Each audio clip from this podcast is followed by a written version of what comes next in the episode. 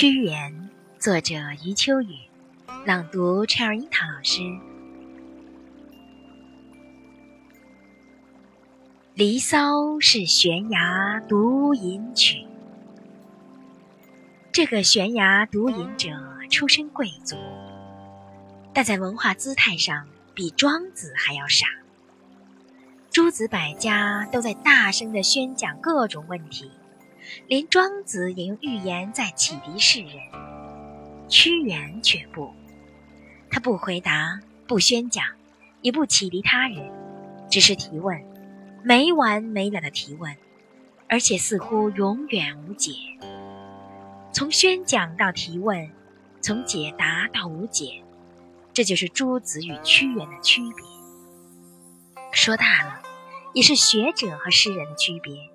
教师和诗人的区别，谋士与诗人的区别，画出了这么多区别，也就有了诗人。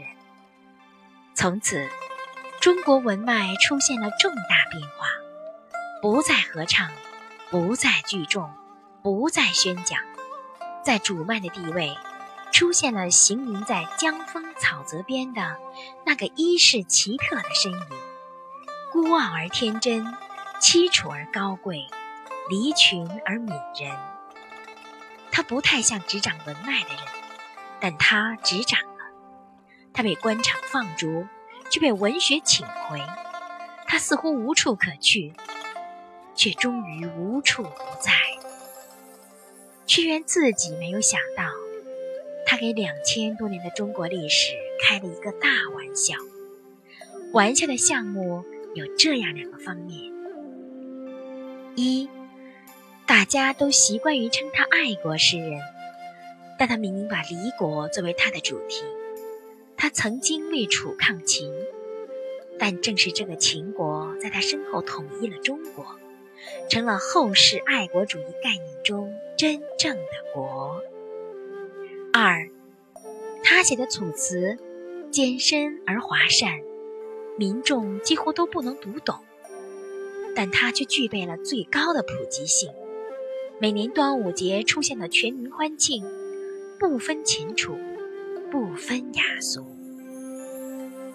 这两大玩笑也可以说是两大误会，却对文脉意义重大。第一个误会说明，中国官场的政治权脉试图拉拢文脉，为自己加持；第二个误会说明。世俗的神邸崇拜也试图借文脉来自我提升。总之，到了屈原，文脉已经健壮，被正脉和世脉深深觊觎，并频频拉扯。说绑架太重，就说强腰吧。雅静的文脉，从此经常会被正脉、世脉频频强腰。衍生出一个个庞大的政治仪式和世俗仪式，这种静脉扩张对文脉而言有利有弊，弊大利小。但在屈原身上发生的事，对文脉尚无大害，因为再扩大、再热闹，屈原的作品并无损伤。在围绕着他的繁多正脉、世脉中间，文脉仍然能够清晰找到。并保持着主干地位。记得几年前有台湾大学学生问我：“大陆民众在端午节划龙舟、吃粽子的游戏，是否肢解了屈原？”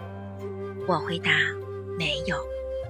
屈原本人就重视民俗巫风中的祭祀仪式，后来民众也把他当做了祭祀对象。”屈原已经不仅仅是你们书房里的那个屈原，但是如果你们要找书房里的屈原，也不难，《离骚》《九章》《九歌》《招魂》《天问》，自可细细去读。